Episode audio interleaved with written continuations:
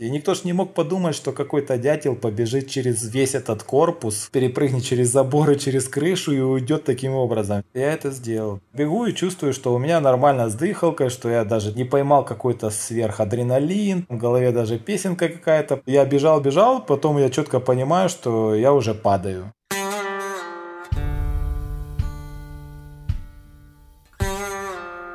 Привет, это Миша Ронкайнен и тюремный подкаст. Я беседую с людьми, которые отсидели в тюрьмах разных стран мира. Они рассказывают про тюремный быт и про свою жизнь, почему они оказались за решеткой и что там поняли.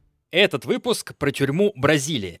Вообще, он должен был выйти несколько месяцев назад, в конце третьего сезона подкаста, сейчас идет пятый. Но тогда я его не опубликовал просто потому, что не поверил герою. Такая безумная у него история. И бриллианты в ней, и побег из тюрьмы, и потом внезапное чудесное освобождение, которое не спаслал фактически Господь Бог бразильский. Чиновник, который в этой стране выше, влиятельнее прокуратуры и даже суда.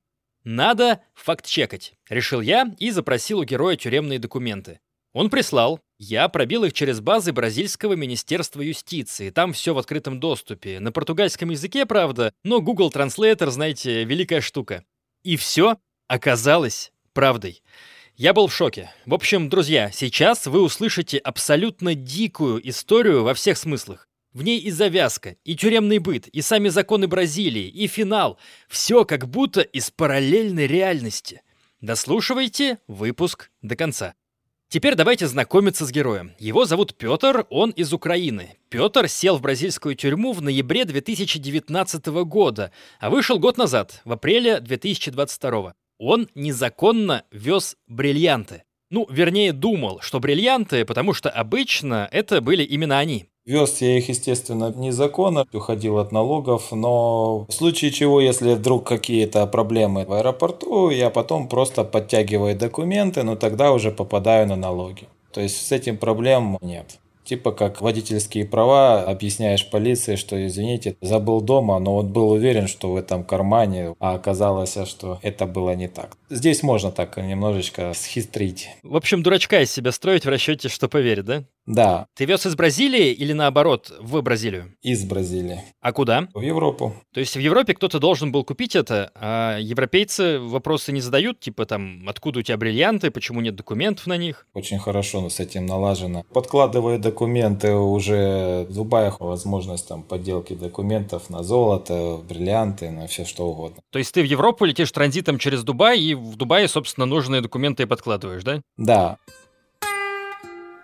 То есть ты был частью международной какой-то группировки по трафикингу бриллиантов, перевозке драгоценных камней? Не часть, а как организатор, потому что эти схемы сами придумывали, сами договаривались, так же как золото с Африки. Допустим, вот из Конго проще в Танзанию вывести золото и сделать документы на любой кусок земли о том, что ты там добываешь это золото. И получается, что ты там покупаешь документы за бесплатно, можно так сказать, о том, что ты вырабатываешь это золото на вот этом куске земли. По факту его там нет, но документы ты подкладываешь, что ты его оттуда добыл. А по факту ты его очень дешево купил в Конго на черном рынке. Ты его тоже возил? Нет, я его не возил, ребята возили. На человека 10 килограмм грузилось в ручную кладь, и человек полетел. Но ты все это организовывал, да? Да. Ты каким-то образом был с этим связан изначально? У тебя образование какое-то? У меня высшее жизненное образование. Не было даже времени когда-то там поступать в институт.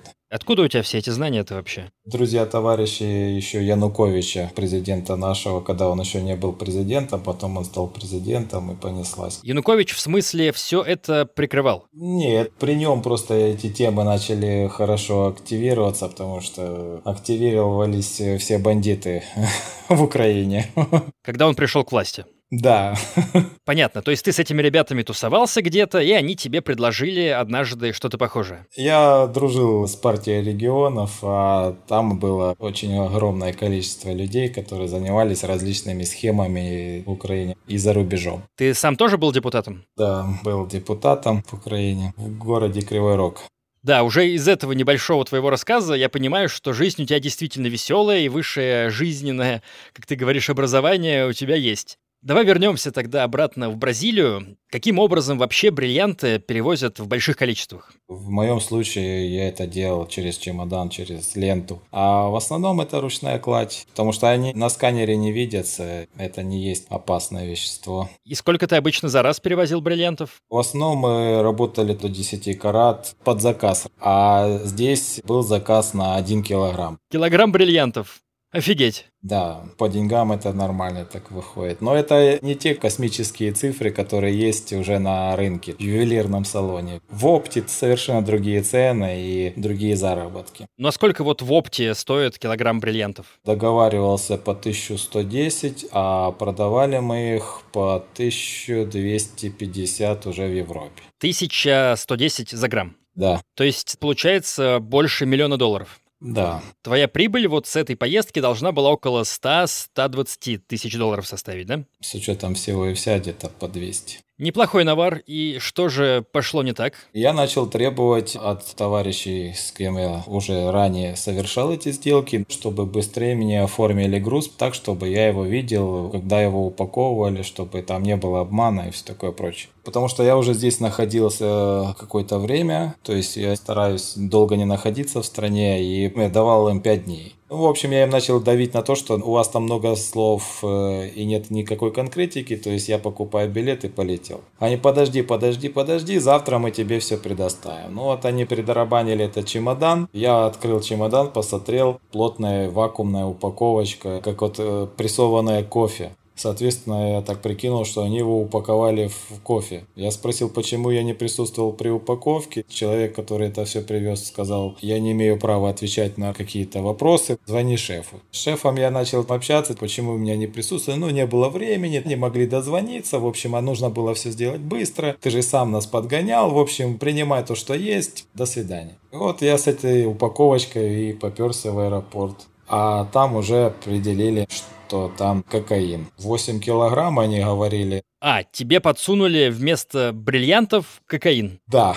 Охренеть, а ты по весу не определил, что ли? Чемодан весил 16-17 килограмм. То есть в чемодане еще был кокаин где-то спрятан? Нет, он был вот в таких плитках, красиво упакованной, в вакуумной упаковке. Если ты должен был килограмм бриллиантов перевести, а тебе вместо этого дали чемодан на 16 килограмм, у тебя не возникло вопросов, откуда остальные 15? Я ж подумал, что они его упаковали в кофе. А, у тебя даже мысли не было, что тебя подставят? Нет, вообще не было мысли, потому что я вообще с наркотиками в жизни никогда не был связан. Никогда этот вариант бизнеса даже и не рассматривал. Какая реакция была у тебя, когда тебя в аэропорту задержали? Говорят, вот, парень, ты вообще-то кокаин везешь. Для меня это был шок. Во-первых, я сразу не понял, во что я вляпался. Во-вторых, я не знал законодательной базы. В-третьих, я четко понимал, что наркотики – это сроки и не маленькие. В-четвертых, я уже начинал думать о том, как себя уже защитить. Целая куча всего в голове крутилась, а в этот момент происходит арест, при этом на языке, которым ты не понимаешь. А как происходило задержание? Они вскрыли содержимое, сделали тут же тест и сообщили мне, что я арестован, показатели показывают что чистота 99% содержимого кокаина. Бриллиантов там не было? Ну, конечно, кто ж кокаин. бриллианты спрячет. То есть тебя просто тупо подставили? Получается так, да. Ну, они хотели, чтобы ты перевез кокаин, или они хотели, чтобы ты присел? Вот этого я не знаю, потому что э, когда я уже вышел из тюрьмы, я связался с этими товарищами и говорю, что это было? Вы мне жизнь сломали в раз, семью поломали, два, бизнес уничтожен, три. Сказал, что вам придется ответить за все эти действия. А они меня начали обвинять в том, что я сам себя неправильно повел в аэропорту. Говорю, так подождите, вы в курсе были, что там был кокаин? Почему у меня должны были быть какие-то неправильные действия в аэропорту? А вот эти все люди, которые давали тебе и бриллианты, и кокаин, это все русскоязычные какие-то ребята? Нет, нет. Паспорт у него Нидерландов и Турции. У этого товарища. Что происходило дальше? Тебя задержали и куда тебя отправили? Там у них есть местная тюрьма в самом аэропорту. Держали там дня три. Никто меня ничего не спрашивал. Я пытался себя защитить, соответственно, попросил, чтобы быстренько связались с моим консульством. Также я им заявлял о том, что нужно быстренько, пока люди на связи в телефоне, проверить какие-то данные. Вообще никому не было интересно. То есть они просто закрыли, объяснили так, что ты есть тот факт, который нам нужен. У тебя был кокаин, а у нас есть человек. Больше нам никто не интересен. Ты будешь осужден. То есть дальше раскручивать всю эту цепочку они не хотели? Вообще не было интереса, при этом это федеральная полиция. То есть это их основная задача, обязанность. Они этим совершенно не собирались заниматься так как за счет этого живет государство, и те люди, которые попадаются в аэропорту, это люди статистики, поэтому они к ним и относятся, вот если он иностранец, благосклонно, не с каким-то таким отношением, что ты криминальный человек, связан с наркотиками, а то, что ты простой мула, то есть перевозчик, транспортировщик, и они все понимают, что по факту тебя использовали. Все прямо начиная с самых рядовых полицейских? Да, то есть э, они в курсе всего и вся, как работает эта система, они в теме. Все, кому надо, пролетают, а есть статистика, которая им нужна для того, чтобы показать, что они борются с э, наркотрафиком. Но по факту у них тут э, налаженные системы, конвейера,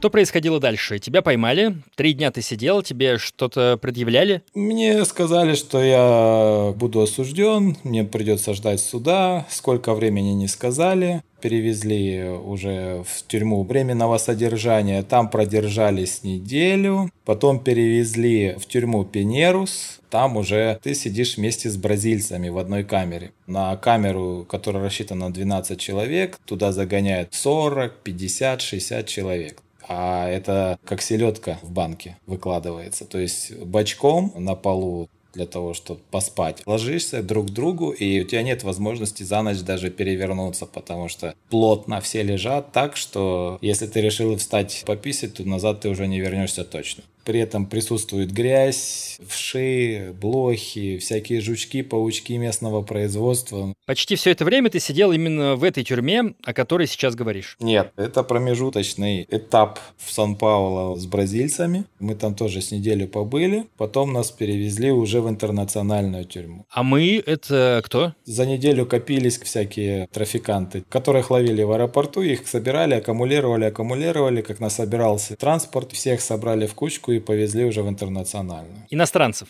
Да. Кто там сидит-то вообще по большей части из иностранцев? 80% африканцев, процентов 17 это латинцы и от процента 3 это европейцы. И в этой интернациональной тюрьме ты сидел до освобождения? Да.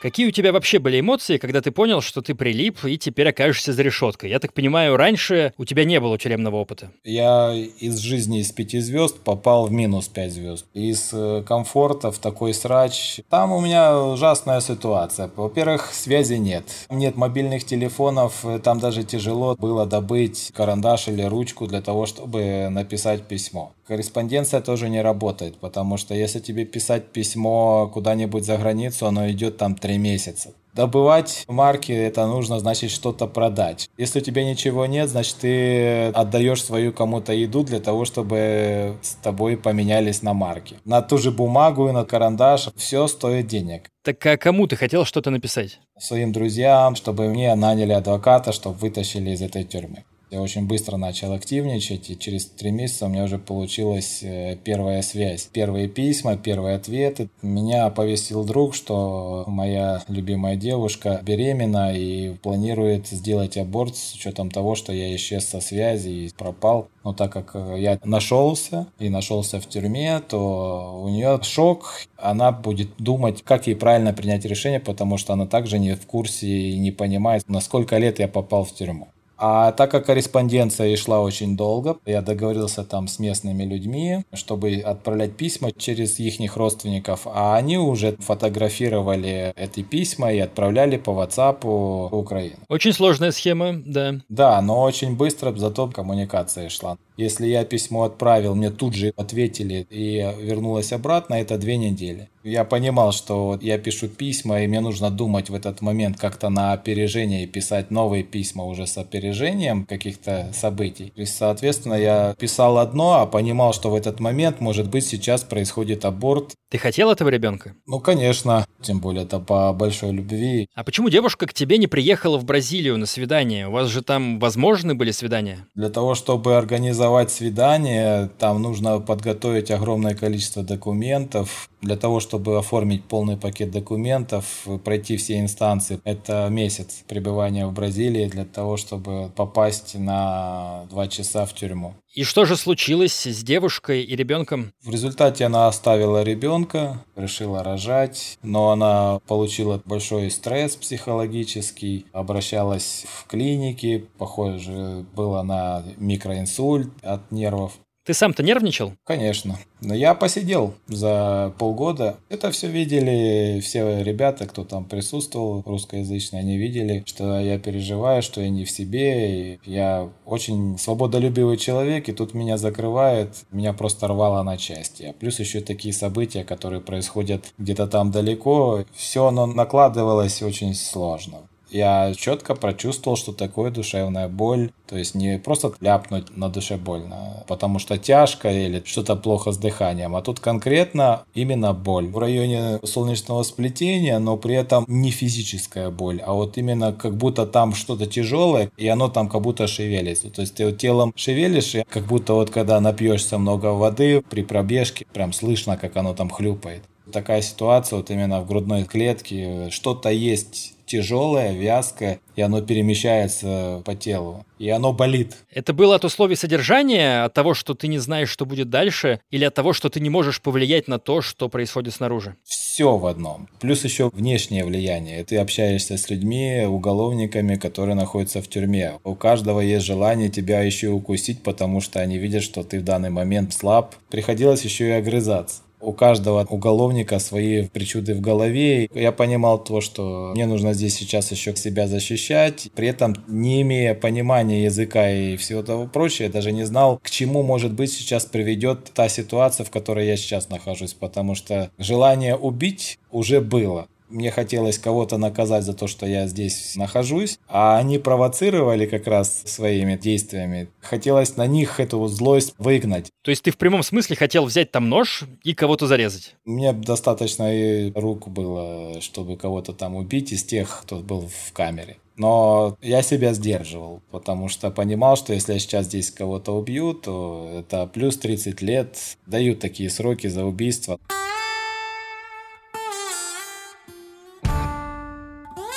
У тебя когда был суд? Суд был через полгода. Здесь в основном присуждают в районе 5-6 лет. За перевозки вот такого объема или независимо от объема? Да, там практически независимо. Но на тот момент, когда я попал, как раз произошло изменение в законодательной базе и внедрили одну шестую часть отсидки. До этого все сидели полные сроки или две пятых. Для того, чтобы получить эту одну шестую, в суде нужно просто признать свою вину, тогда судья сделает мне поощрение. Я согласился с тем, что меня обнаружили. То, что мне предложил государственный адвокат, признаться в том, что я представитель э, европейской мафии по наркотрафику, естественно, этого я не сказал. Это, знаешь, очень странно звучит. Если ты признаешь, что ты участвуешь в преступных схемах, то ты получаешь год. А если ты говоришь, что тебя подставили, то получаешь 6. Вот это полностью поменяло мою психологию, потому что если в Украине ты признаешь свою вину, тебе только добавляют срок, потому что ты ж дурак признался в преступлении.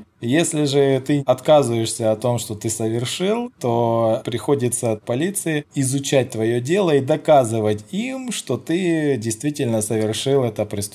Но доказывать каждый эпизод, да? Если что-то они не могут доказать, то это в твою пользу трактуется. Да. А здесь совершенно наоборот. Признаешься во всем содеянном, даже в том, что ты не содеял, и при этом тебе срезается срок. То есть имеет смысл себя оговаривать в бразильском суде? Да соглашайся с тем, что ты был преступником. У нас галочка, галочка это плюс премия, а тебе мы делаем поблажки, быстрее тебя выпускаем из тюрьмы. В результате ты сидишь там год. Тебя освобождают, переводят в режим Аберта, а это уже режим на улицу. Ты остаешься осужденный на этот срок, но ты уже в режиме Аберта, то есть тебя выгоняют просто на улицу. А выехать за пределы Бразилии ты не можешь все это время? Да, по закону даже не могу покинуть штат Сан-Пауло. Требуется и отмечаться, но при этом, если ты не отмечаешься, это тоже никому не интересно по факту. То есть ты сейчас с таким статусом? Да. Но есть еще вариант экспульс. То есть, если хочешь, чтобы тебя экспульсировали из страны, это типа изгнание из страны, то ты подаешь заявку в полицию федерал, они принимают на высшем суде это решение и тебя экспульсируют. То есть разрешают тебе покинуть страну с запретом на въезд на 6 лет.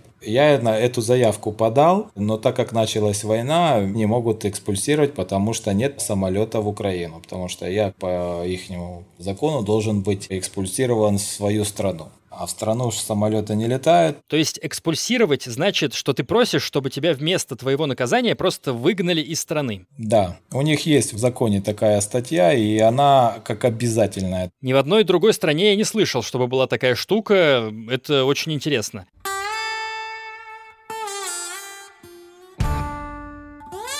Давай теперь перейдем к самой тюрьме. Расскажи, как выглядят камеры в ней. Прямоугольная камера, вместо дверей решетка, на окнах тоже решетки, просто ветер гуляет. Справа-слева трехэтажные кровати, 9 мест. То есть три кровати по три этажа? Да, но при этом это не кровати, как кровати, это такие бетонные ниши. Шлакоблок, э, плита, шлакоблок, плита. Как склепы по три этажа. И вас там сидело 9 человек в камере на 9 человек? Или она тоже была переполнена? Бывало, что заполнялось, но не больше 12. Но эти лишние долго не жили, потому что быстрое бывало освобождение. Потому что если люди здесь попадают за воровство, карманники, все такое прочее, они месяц, два, три максимум и выходят. Бывало наплыв, потом быстренько поуходили и освобождались места. В какие-то моменты было и четверо, и пятеро в камере. Постельное белье какое-то есть? Матрас там, подушка? Матрас, одеяло выдали и все. Матрас поролоновый, ну, где-то сантиметров 10 в толщине. Но они же быстро изнашиваются. Быстро изнашиваются, да, но это никого не волновало. Хотя у них по графику должны были менять через каждый год. Но мне за два с половиной года никто ничего не поменял. То есть, а что с твоим матрасом стало уже к концу срока? А я его менял постоянно. Люди придут, получат новый матрас а им сидеть месяц-два. Я уже договариваюсь сразу, чтобы с ними поменяться, когда они уходят, с собой забирают матрас мой старый, да и все. А, они твой старый матрас отдавали охране, да? Да.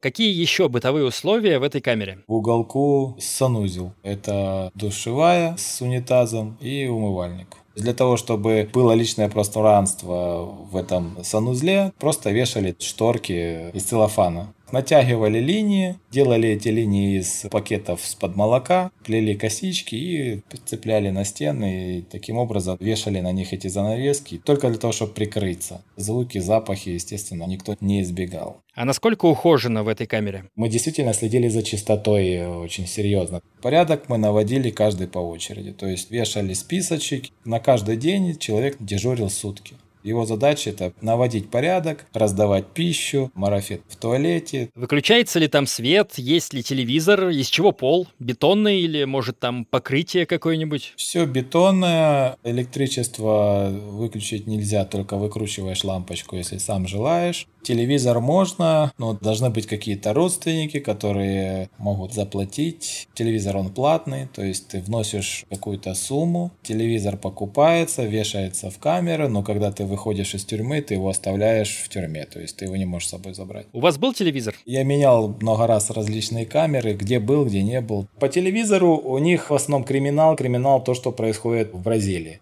как какой-то детский хор где-то выиграл очередное мероприятие, на этом вообще не зацикливается. Или какой-то спортсмен бразильский победил на Олимпиаде. Это так, озвучили и дальше несколько часов прокручивают, кто как кого где убил, отобрал и ликвидировал. Добрых новостей никаких. Какой у вас режим? Можно ли было выходить из камеры или вы там все время сидели? Режим это фишада, закрытый режим. Автоматическое открытие дверей происходит. Там специальные механизмы. Когда они открывают эти двери, ты можешь выйти 2 часа, погулять, потом сонный час, обед, потом снова 2 часа. То То есть 4 часа в день можно было выходить гулять. А гулять куда? Что у вас там было на территории? Камеры находятся П-образно, и вот в этом квадрате внутри ты просто гуляешь по бетонной площадке, да и все. Тюрьма одноэтажная? Двухэтажная, и все в бетоне. То есть нет ни земли, ни листочков, ни росточков. Высота стен 6 метров. Единственное, что можно было увидеть, это солнце, птицы, облака. Вы просто в царстве бетона находились? Да. У вас там как-то тюрьма на блоки поделена? Поделена на блоки, они раи называются. Четыре блока таких, и в каждой где-то по 300 человек. То есть всего где-то 1200 человек? Общая тюрьма где-то тысячи полторы, потому что там есть еще полуоткрытый режим. Это уже за территорией закрытой, то есть за шестиметровой стеной есть еще полуоткрытый режим. Там нет высоких заборов, там уже сетка рябится, там ты уже видишь природу, соприкасаешься с этой природой, птички, собачки, кошечки, видишь, как там машины передвигаются. В этот режим люди переходят в основном через месяцев 8 закрытого режима. То есть если ты год сидишь, то месяцев 8 ты сидишь в закрытом, и месяца 4 ты сидишь в полуоткрытом. То есть закрытый режим означает, что даже на волю посмотреть не можешь? Да. И если выходишь за пределы этой раи, то цепляет наручники не только на руки, но и на ноги. Кандалы? Да, и получается ты передвигаешься мелким-мелким шажком. Но основное время вы сидели без наручников в самой тюрьме? Конечно, то есть в закрытой зоне без наручников.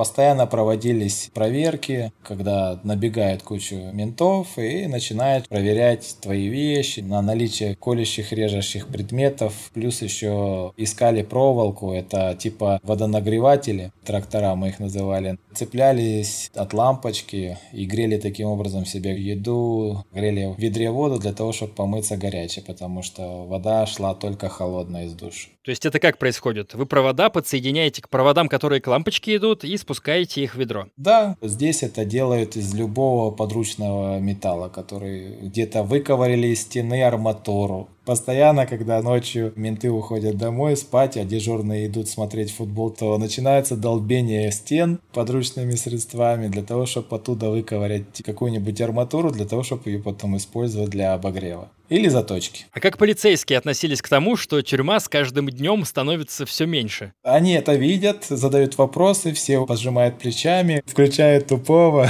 Они это понимают, но при этом ничего сделать не могут. Но четко понимают, что такой кусок арматуры уже где-то гуляет. А это может быть как и оружие, так и обогревательный момент. А когда идет поножовщина, драка, именно с такими заточенными арматурами, то, конечно, эти сразу же выявляются, потому что они тут драться не умеют нормально и продумать ситуацию тоже не умеют. И они в тупую при ментах применяют это оружие, при этом везде стоят камеры, эти камеры фиксируют все эти события, они думают, что они спрятались в толпе, но их быстренько вычисляют. Необходимо защищаться в этой тюрьме от кого-то? То есть часто бывали конфликты? За мое время, да, много было конфликтов и именно с э, оружием. Негры вообще приехали с Африки, а у них там свои виды оружия. Так вот они на палку со швабры привязывали арматуру и делали из нее копья.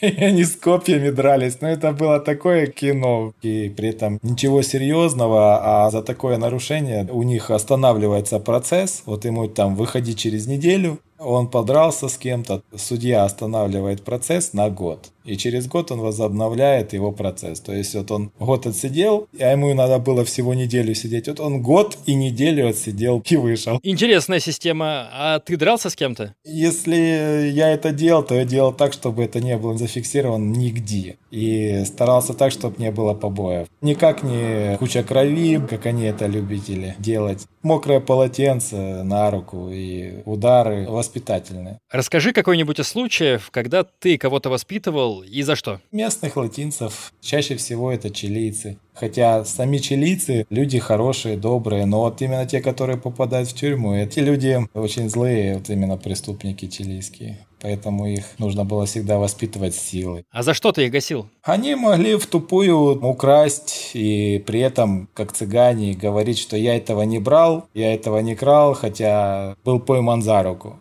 начинают еще и грубо разговаривать. При этом языка не понимаешь. И при этом это на общественности. На общественности я никогда не применял ответку, потому что присутствовали и камеры, и всегда обязательно это видел полицейский. Моя была задача зафиксировать полицейского о том, что произошел удар в мою сторону, и ответ не сделал. Он себе это фиксировал, что я нормальный. И если такие события еще раз происходили, то каждый раз моя характеристика от этого улучшалась. А свою ответку я всегда давал там, где этого уже не видит ни камеры, ни полиции. У них это все время делалось неграмотно. В тупую шли, как будто им без разницы их жизнь дальнейшая. Они готовы этот год дополнительно сидеть. То есть ты привез каким-то латиносам еще по году тюрьмы? Да, несколько человек, которые себе подобавляли по годику. А из-за чего возникали конфликты? Что они могли поделить? Основные конфликты за еду. Камбуки, коробки, где в одной может быть больше, в другой меньше а все голодные. И были определенные правила раздачи камбук. Если кому попалось там, где мало, ну извини, сегодня не твой день. По счету это твоя. То есть так она зашла в камеру. А когда раздатчик пищи мухлюет, то есть он перекладывает большую в другое место, легкую в третье, то, соответственно, дает понимание, что он уже подложил именно тебе меньше еды. То есть тебя уже начинает обманывать. Естественно, если это замечается, обязательно идет серьезное возмущение. Конфликт с тем, кто раздавал еду, то есть это тоже заключенный? Конечно, да. Расскажи вообще про еду. Что такое камбука? Это судочек с едой. Их давали два раза в день всего, в обед и ужин. Если взять на общий вес эти два судочка и тот хлеб, который дается, то где-то килограмм на сутки общего веса. А что там было? Рис, фасоль, в зависимости от дня. Четверг – рыбный день, воскресенье – курица, понедельник, вторник – яйцо, бывало биштексы из сои. И все это с рисом? Рис с фасолью. И хлеб? И хлеб. А хлеб один кусочек. А завтрака, получается, не было вообще? Завтрак был только хлеб, одна булочка с маслом и кофе. А воду вы пили, выходит, прямо из-под крана? Да, вода чистая, там своя скважина, оттуда ее добывали и тут же раздавали. Как ты можешь оценить вообще эту кухню, эту пищу? Хватало ли ее? Похудел ли ты там или потолстел? Я очень сильно похудел. Я был кожа натянутая на шкелет. Там все теряют вес. То есть этой еды недостаточно для того, чтобы взрослого мужчину накормить? Нет, вообще недостаточно. Постоянно ходишь голодный и от этого, соответственно, злой. А бывало, приходит еда вообще на донышке этого судочка. Повары, которые раскладывают еду, это их косяки? Это больше косяки полиции, тех служащих, которые этим всем следят, потому что они, скорее всего,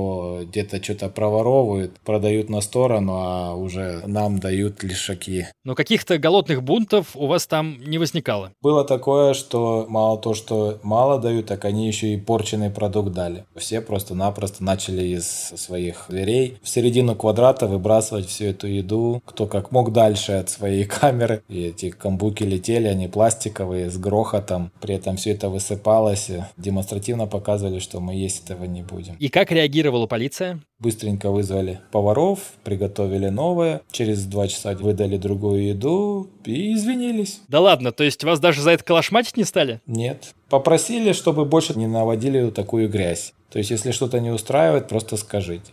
Но когда второй раз бунт был, третий, никто этого не слышал, потому что очень быстро меняются люди. И то, что попросили ранее, те, которые об этом еще знают, но они никак не могут уже остановить то, что происходит с другими. Поэтому происходило все одно и то же одинаково.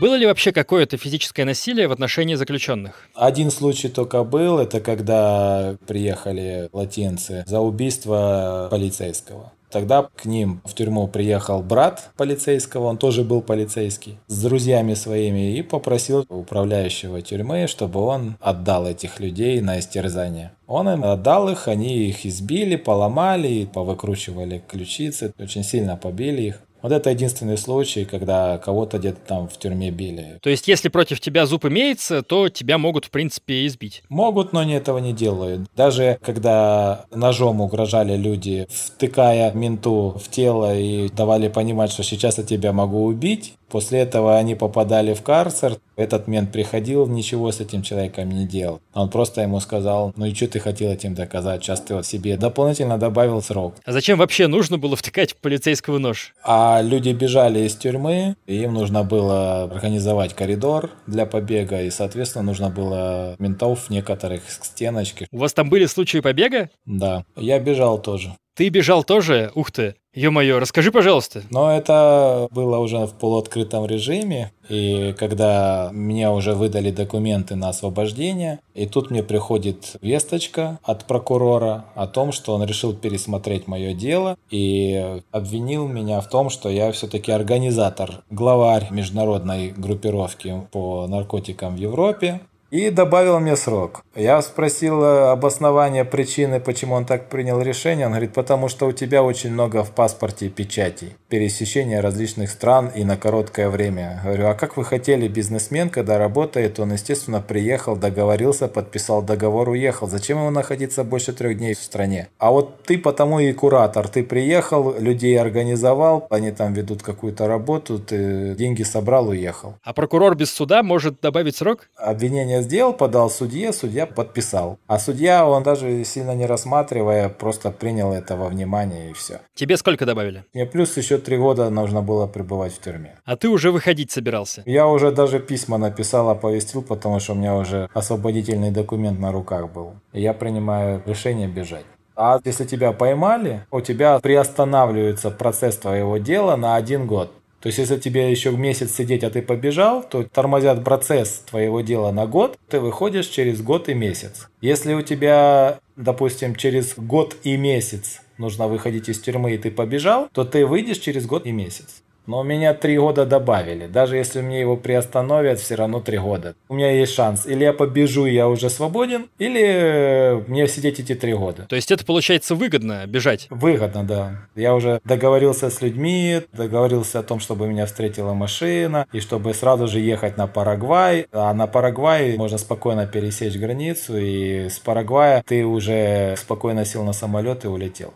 Мне должны были выводить на встречу с федералами, и я в этот момент понимал, что мне самое удобное побежать, потому что есть дырка, где я могу покинуть территорию тюрьмы за 12 секунд. Я уже даже просчитал, сколько мне нужно времени. Тем более, у меня же документы на руках, я с ментами уже открыто говорил, говорю, ребята, у вас тут есть такая дырка очень интересная, что, по сути, я могу покинуть вашу тюрьму за 12 секунд. Они типа, да ну на, мы тебе не верим, покажи. Говорю, а вдруг всякое может в жизни произойти, буду уже выходить выходите из тюрьмы, я вам покажу на нее пальцем. Потом, когда уже это все произошло, то они ко мне пришли в карцер. Блин, действительно смог за 12 секунд покинуть территорию тюрьмы. То есть все-таки это не эмоциональное решение было, а рациональное? Ты все просчитал как следует? Рационально, конечно. Что это была за дырка и как все это происходило? Опиши ход событий. А у них везде колючая проволока висит на заборах, а в одном месте проводили ремонтные работы и колючую проволоку не до конца закрепили. По всей сетки рябицы можно было вылезти на крышу, потом по корпусу быстро перебежать. И с этого корпуса спрыгиваешь на такую же сетку рябицы, по ней пробегаешь. И там тоже не было куска колючей проволоки. Ты спрыгиваешь с забора, и ты уже за пределами тюрьмы. Я это сделал. У тебя все получилось? Ты оказался за пределами тюрьмы на воле и бежал куда-то дальше? Да, я бежал в направлении леса для того, чтобы там уже скрыться и ждать автомобиля. Бежал через тростниковое поле. Но когда они сажают тростник, то они бугорками его выкладывают, и получается нужно перепрыгивать через эти бугры. А так как тростник он уже поднялся где-то сантиметров 60, у него такие плотные листья и такие острые, что когда ты бежишь и цепляешь пальцами, то оно аж прям их режет. Я начал их перепрыгивать. Представляешь, сколько таких поле грядок, которые нужно было перепрыгнуть. Но я их перепрыгивал, перепрыгивал, перепрыгивал. Бегу и чувствую, что у меня нормально с дыхалкой, что я даже не поймал какой-то сверхадреналин. В голове даже песенка какая-то. Бегу себе с удовольствием. Даже не оглядываясь, понимаю, что за мной никто не бежит, никому я нафиг не нужен. То есть никто даже не заметил, что ты убежал? Я уже в поле был в тот момент, когда они уже подняли кипиш. А это днем или ночью было? В самый разгар дня. Почему ты решил не бежать ночью? А ночью нужно было пробивать себе коридор. То есть это нужно было уже не одному бежать, а несколько людям для того, чтобы кто-то держал мента с заточкой к пузу, чтобы тот не двигался, не шевелился. А днем там никого не было, да? Охраняет только тебя, когда ты внутри, в клетке. А если ты вышел за пределы клетки, там уже охраны нет. И никто ж не мог подумать, что какой-то дятел побежит через весь этот корпус, перепрыгнет через заборы, через крышу и уйдет таким образом. Что в итоге не так пошло? У меня отказали ноги. Я бежал, бежал, потом я четко понимаю, что я уже падаю. Я упал, пытаюсь снова встать, я не могу просто под себя подтянуть ноги. Они просто отказали. Я вот лежал в этом поле, думал, что сейчас придет кровь, они восстановятся, я дальше побегу. Вот я лежал, лежал, лежал, лежал, лежал, лежал, пока меня не подобрали.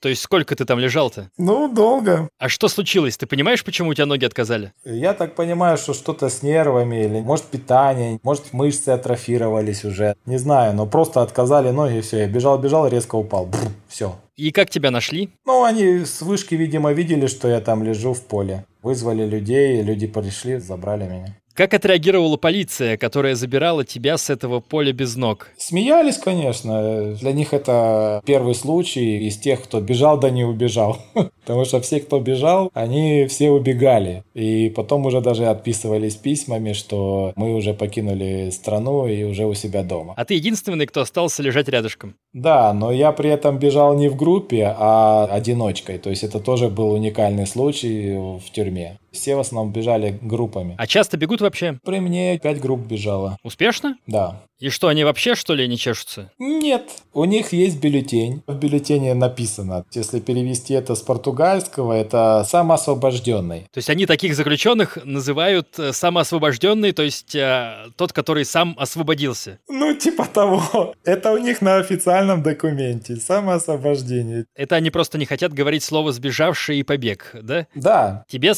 самоосвободиться не удалось. Нет. После меня через неделю бежали снова люди, там бежали уже латыши русскоязычные. Когда они побежали, у них также успешно все было, но они, придурки, поперлись в ближайший город, где живут в основном все менты с этой тюрьмы. В этом городе очень легко виден европеец. Там пацанчик молодой, пошел еще в тупую, купил траву эту, коноплю, и сидит в парке, курит ее.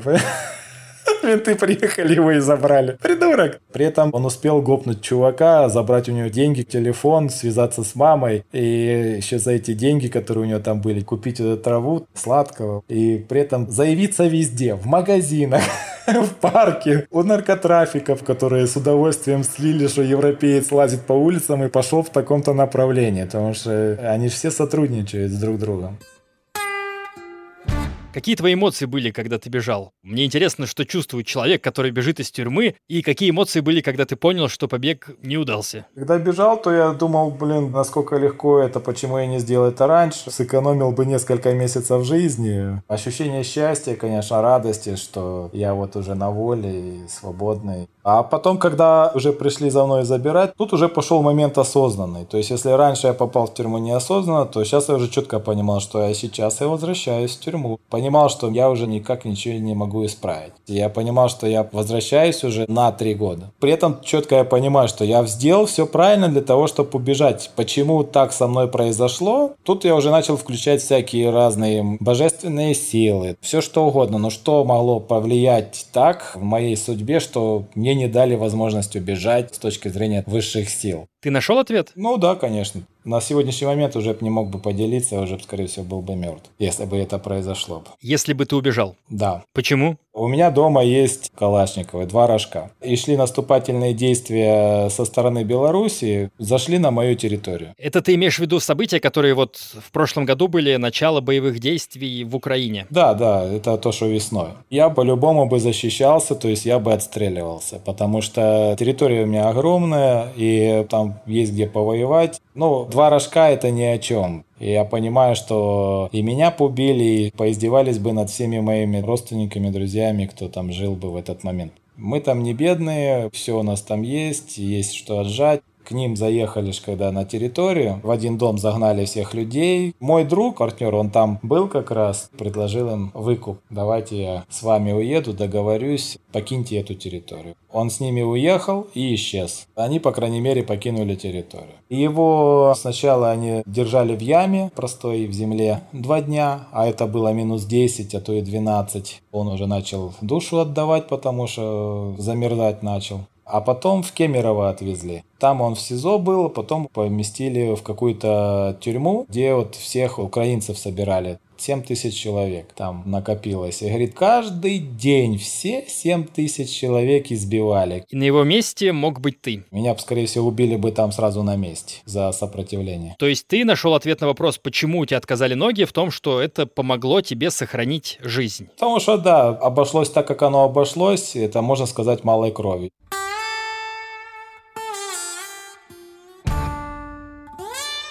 Ты, тем не менее, все эти три года не отсидел, вышел раньше, то есть что-то еще произошло? Я начал писать письма в высшую инстанцию. Это уже в столице Бразилии. Одна девушка, дефенсор, она прочитала мои письма, проплакалась, пошла без всяких уведомлений, заполнила протокол, приняла новый приговор, подписала, штамп поставила и отправила в учреждение на принятие вызвала меня по видеоконференции и сказала, что вот я тебя спасла, я прочитала твое письмо, оно мне попало в руки, а у меня есть такая сила, что я это сделала единолично. Этот документ еще в пути, но знай, что ты уже освобожден, потому что мое решение – это последнее решение, которое может быть в этой стране. Его даже нельзя обжаловать. Звучит как чудо какое-то, как будто Дед Мороз тебе подарок принес. Да, и плюс она мне еще поблажки сделала, те, которые мне сейчас помогают уже на улице. То есть я могу спокойно тут перемещаться, жить в Бразилии тот срок, который я пожелаю. Ну, ты сам вообще ожидал такого хода событий? Я не ожидал, но, конечно, не стоял на месте. То есть я каждую неделю отправлял письма. Каждую неделю я пытался достучаться до каких-нибудь там органов власти для того, чтобы сделать какие-то помилования. И вот,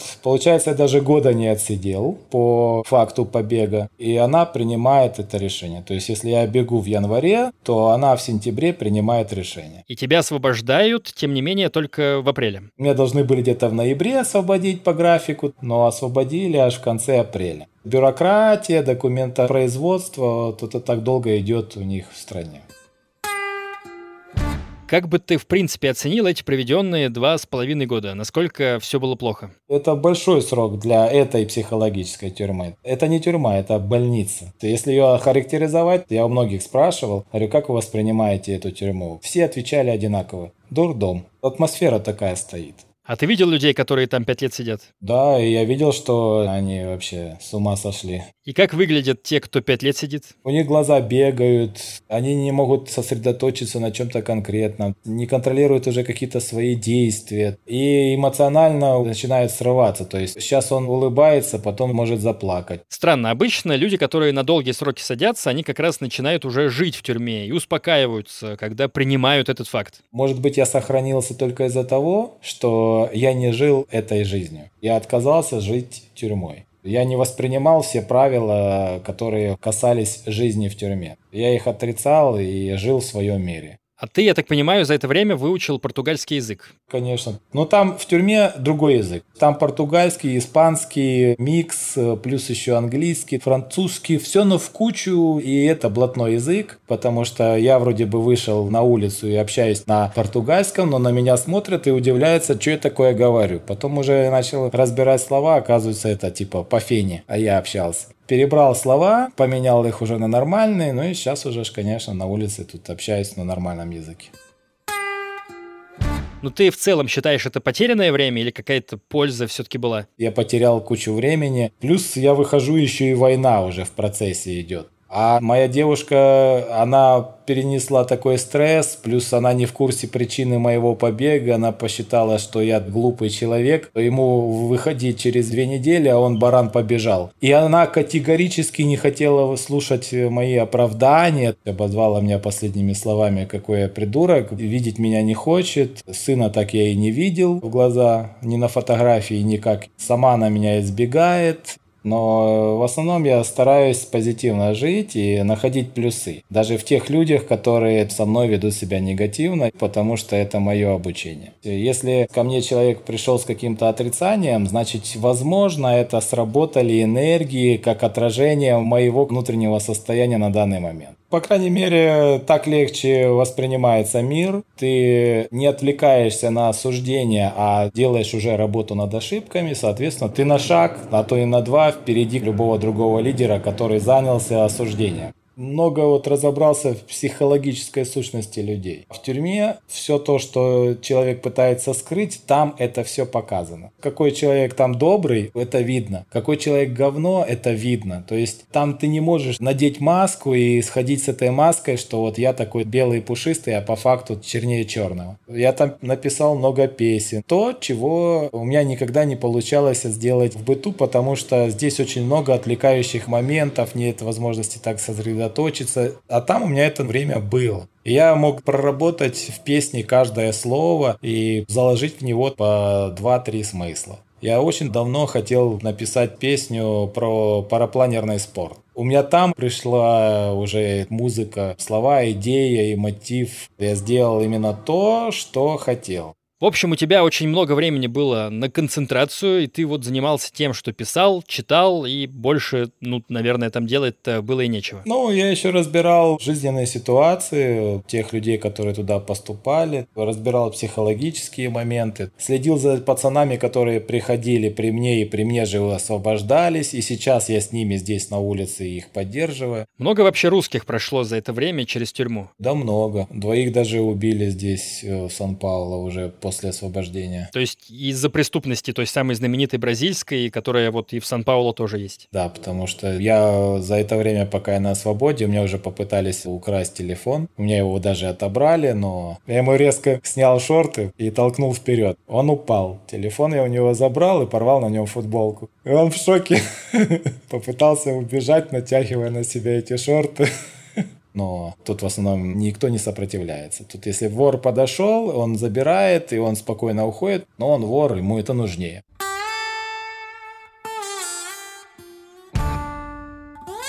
Петя, ты, получается, сейчас находишься на условно-досрочном освобождении, то есть ты не можешь выезжать пока за пределы Бразилии. И что ты будешь делать дальше, когда все это закончится? Я сейчас э, уже создаю бизнес удаленный так, чтобы я мог отсюда уехать с этим бизнесом. А сейчас-то ты на что живешь? У меня же друзья, все не бедные, помогают. Петя, спасибо тебе большое за этот рассказ. Он удивительный, необычный. Я рад, что ты находишься на свободе и везде, во всем продолжаешь искать что-то позитивное, потому что многих на этой земле, к сожалению, тюрьма ломает необратимо. Она сломала и перестроила при этом. Ну, вот ты пример того, как можно жить дальше, даже когда у тебя два с половиной года украли. Пока. Давай, счастливо. Друзья, спасибо, что дослушали выпуск. История невероятная, правда? А сколько еще таких историй будет в моем подкасте? Подписывайтесь, чтобы их не пропустить. Оценивайте подкаст обязательно, звездочки там всякие ставьте, лайки. Поверьте, автору от этого приятно. Дополнительные материалы о тюрьме Пинейрус, фотографии, видео, а еще и подборка статей о том, как нелегально вывозят бриллианты из Бразилии, уже в моих Бусте и Патреоне. Ссылки в описании подкаста. Смотрите, подписывайтесь. Делая это, вы не только узнаете новое, но и помогаете тюремному подкасту выходить дальше. Напомню, что подкаст живет только на ваши пожертвования и мои сбережения. Еще кое-что. Многие не знают, но вообще-то я еще и путешественник. Снимаю фильмы для Ютуба и телеканала «Моя планета». Катаюсь по местам типа Колумбии, Афганистана, Ливии, Сомали. На днях рассказал про свой путь путешественника в подкасте «Инструкция к применению» как путешествовать с одним Google переводчиком, какой мой топ стран и каждый ли человек на самом деле путешественник. Слушайте выпуски. Еще поговорили с Линой, автором подкаста, про тюрьмы, конечно же. Поделился, как опыт заключенных помогает мне узнавать себя. Слушайте выпуск по ссылке в описании, там интересно. Меня зовут Миша Ронкайнен, с подкастом мне помогают Николай Денисов, Максим Кремнев и Яна Кулакова. Услышимся в следующий вторник.